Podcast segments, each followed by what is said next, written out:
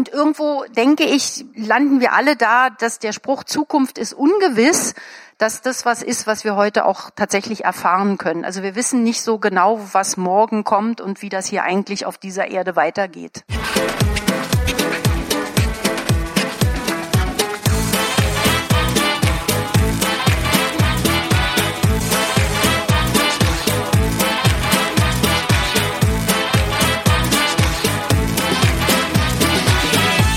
Hallo und herzlich willkommen zu einer ganz besonderen Woche hier beim Lila Podcast mit mir, Katrin Rönecke.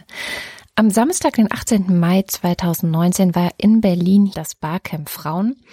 Dieses Barcamp Frauen gibt es bereits seit 2010. Das wurde ursprünglich von drei feministischen Sozialdemokratinnen gegründet, nämlich Nancy Böning, Elisa Gutsche, die ihr auch schon aus dem Lila Podcast kennt, und Jennifer Mensey. Mittlerweile wird das Barcamp tatkräftig unterstützt von der Friedrich-Ebert-Stiftung und auch ich selbst war zum Beispiel schon mehrere Male vor Ort.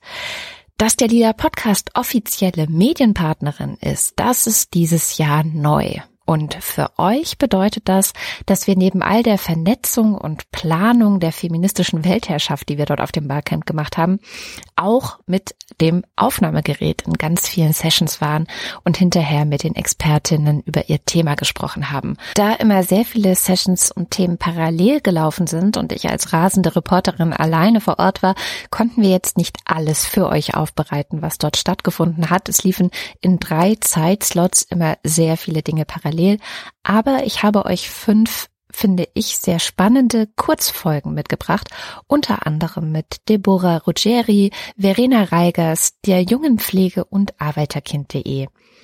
Heute steigen wir ein mit einem Workshop, den die Trainerin und Projektmanagerin Astrid Kuhlmeier gegeben hat. Der Titel ihres Workshops lautete Herausfordernde Umbruchzeiten und sie wollte uns darin zeigen, wie man eben in Umbruchzeiten Haltung bewahren kann. Und zu Beginn des Workshops fasste Astrid noch einmal ganz kurz zusammen, was uns als Gesellschaft gerade alles eben, ja, genau solche Umbruchzeiten beschert.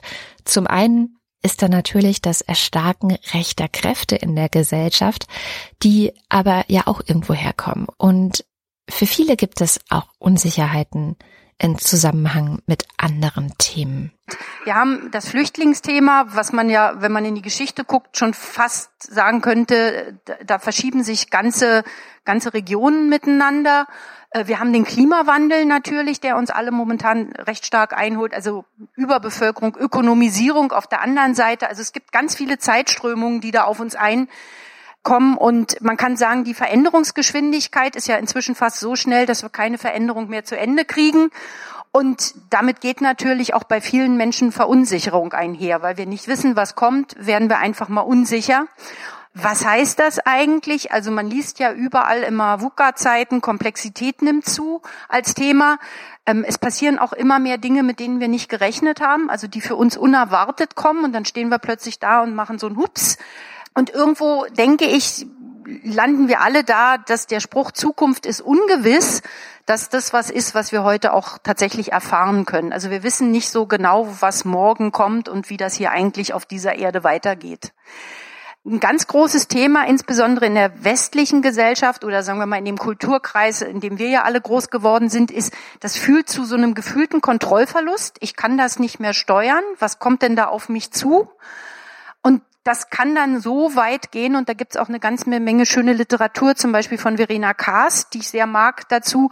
Ähm, das kann bis hin zu existenzieller Bedrohung fühlen, dass Menschen denken, weil hier irgendwo andere einwandern, dass sie davon existenziell betroffen sind. Was natürlich Quatsch ist, aber das ist äh, einfach eine gefühlte Bedrohung, die da entsteht. Wenn man guckt, wie wir versuchen, damit umzugehen, heute so ganz typisch ist, also Komplexität gehen wir damit an, dass wir immer versuchen, noch mehr und noch mehr und noch mehr zu wissen, bis unser Gehirn irgendwann äh, Tilt spielt. Äh, auf der anderen Seite gibt's ja auch die Leute, die sagen, wir machen es uns mal ganz einfach, also wir reduzieren die Komplexität. Es gibt Aktionismus und Passivität, also so das klassische Kaninchen vor der Schlange wegrennen oder erstarren. Die beiden Reaktionen kennt wahrscheinlich jeder von sich selber, wenn er in so eine Situation kommt. Und es gibt eine Menge Leute, die denken, dass sie mit noch mehr Planung und noch mehr Details weiterkommen. Andere tun so, als ob es Beispiel wieder der Klimawandel ihnen überhaupt nicht gibt. Also klassische Strategien, äh, die wir alle gut kennen und ich glaube, die wir im Alltag auch äh, alle durchaus mal machen. Das heißt, diese Bewältigungsstrategien folgen so diesem Prinzip, was die Systemiker mehr vom selben nennen. Also wir machen mehr von dem, was wir schon kennen, obwohl diese Strategien eigentlich nicht mehr wirklich passend sind. Wir Systemiker, also man hört es schon, Astrid ist systemischer Coach und Trainerin und sie hat jetzt hier gerade beschrieben, was so typische Strategien im Umgang mit Unsicherheiten sind. Also viele gehen ja mit Unsicherheit um, indem sie sich zum Beispiel einen Sündenbock suchen. Deswegen sehen wir vielleicht auch gerade das Erstarken der Rechten einerseits. Andererseits kann man aber auch beobachten, dass psychische Probleme zunehmen, also Depressionen, Ängste und sowas. Unsicherheit gibt es also auf allen Seiten. Und die Frage, die sich dann natürlich alle stellen, auch ich, auch alle, die da waren, warum wir eben auch alle in diesem Workshop saßen und dann auch standen, die Frage ist natürlich, was hilft uns denn da? Also wie können wir denn mit Unsicherheiten umgehen? Insgesamt äh, kann man sagen, wenn man sich in so einem Gebiet bewegt, wo man sagt, ich weiß nicht, was auf mich zukommt, kann man einmal Präventionsstrategien machen. Also ich reduziere das einfach. Ne? Was, was kann man machen? Ich plane besser, dann reduziere ich Unerwartetes. Ähm, Risikomanagement, wer es kennt, das ist so ein Klassiker, dass wir uns überlegen, was kann hier alles schiefgehen. Auch agile Vorgehen, von denen wir ja heute, in, also tagtäglich irgendwo was Neues, Agiles kennenlernen, ist nichts anderes als so eine Präventionsstrategie. Wir planen einfach in kürzeren Zyklen und damit planen wir etwas treffsicherer als vorher. Wichtig auch, ähm, ich muss wissen, was andere von mir erwarten und vielleicht noch wichtiger, was erwarte ich selber von mir, dass ich das unterscheiden kann. Also wenn ich, wenn ich nicht weiß, was ein anderer von mir erwartet, dann kommen da manchmal ganz erstaunliche Dinge auf mich zu. Ähm, aber all das ist eine Präventionsstrategie und da werde ich heute nicht näher drauf eingehen. Ich gehe eher auf dieses Situative. Damit werde ich heute auch mit den Übungen mich ein bisschen beschäftigen. Da geht es so einfach darum, wie nehme ich von der Haltung her Ungewissheit oder Unerwartetes wahr. Wir werden ein bisschen gucken, welche Kompetenzen brauche ich, wenn ich in so eine Situation komme. Dann geht es darum, wenn ich merke, mein Plan kommt irgendwie ins Wanken, ähm, das mehr als einen Hinweis zu sehen, dass hier irgendwas nicht stimmt, denn als Bedrohung. Und es wird sehr viel gehen um das Thema Entschleunigen und Achtsamkeit. Das heißt, erst mal gucken, bevor wir bewerten und uns ein bisschen Zeit für bestimmte Dinge nehmen. Es geht also bei diesem situativen Handeln, wie Astrid es nennt, ganz stark um den eigenen Körper. Und Haltung wird hier nicht nur als eine innere Zustandsbeschreibung gesehen, sondern auch ganz stark als echte Körperhaltung. Ja, und um das zu üben, das zu spüren, hat Astrid mit uns dann als nächstes Übungen gemacht. Ähm, hierbei hat sie uns dann angewiesen, zunächst mal auf so eine für Frauen ganz typische Art und Weise dazustehen, wie man es früher auch in vielen Ratgebern lesen konnte, dass Frauen so dastehen sollen. Und jetzt würde ich euch einfach mal bitten, äh, stellt euch mal so hin, wir haben das ja irgendwie so alle gelernt, ne? Bauch rein, Brust raus, so diese hier oben leicht verkrampfte Stehen. Ihr könnt es ja auch mal machen. So, ja? Genau, okay. Und dann fangt mal in diesem Stehen, wenn ihr das so richtig schön hier oben alles festhaltet, fangt mal an so ein bisschen zu schwanken, also so zu wippen. Und wir haben alle gewippt. Also könnt ihr auch mal wippen. Guckt mal und haltet es so und möglich und vielleicht auch mal so weit, bis man ganz leicht nach vorne umkippt. Mal gucken, was dann so. Irgendwann wird's ungemütlich. Und wir wippten und wippten. Und schön immer hier oben alles festhalten. Ist ein bisschen anstrengend, aber und ruhig noch mal ein bisschen stärker schwanken, bis er, bis er wirklich so leicht ins Rotieren kommt. Und dann ist tatsächlich eine Teilnehmerin umgefallen. Ja, genau. Hatte ich auch schon, ja. Okay.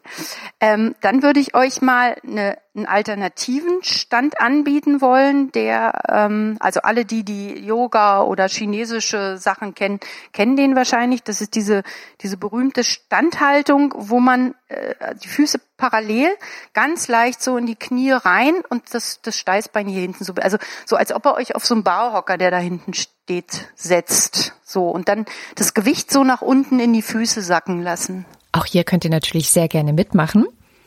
So, und äh, möglichst hier oben nicht festhalten. Also ganz, ganz entspannt hier oben. Also alles Gewicht rein, wenn es irgend geht, in die Füße, die Schultern so ein bisschen leger.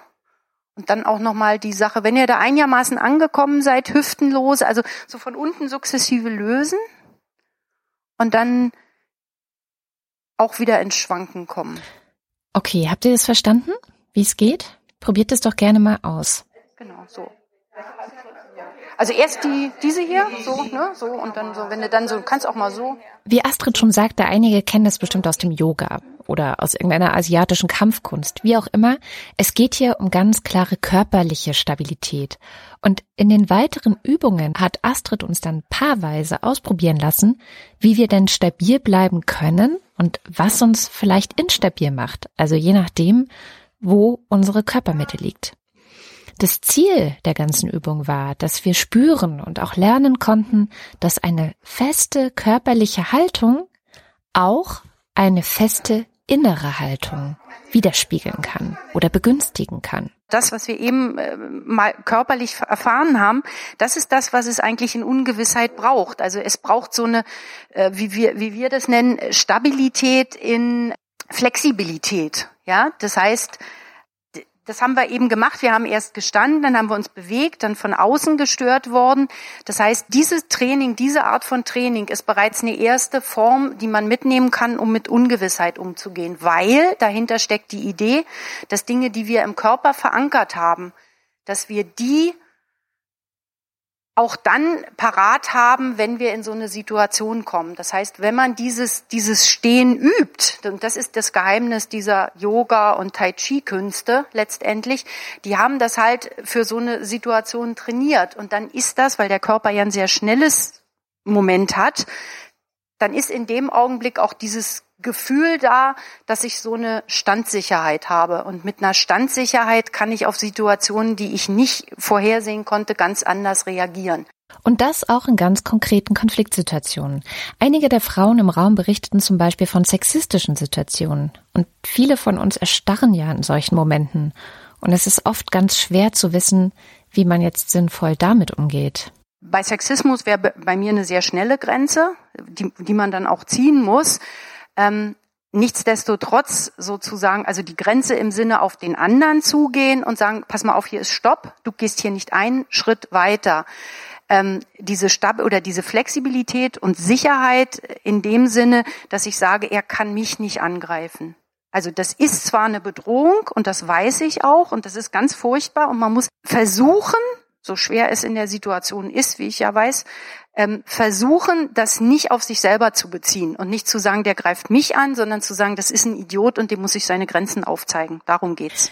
Für Astrid steht im Vordergrund ihrer Arbeit zuerst die körperliche Erfahrung.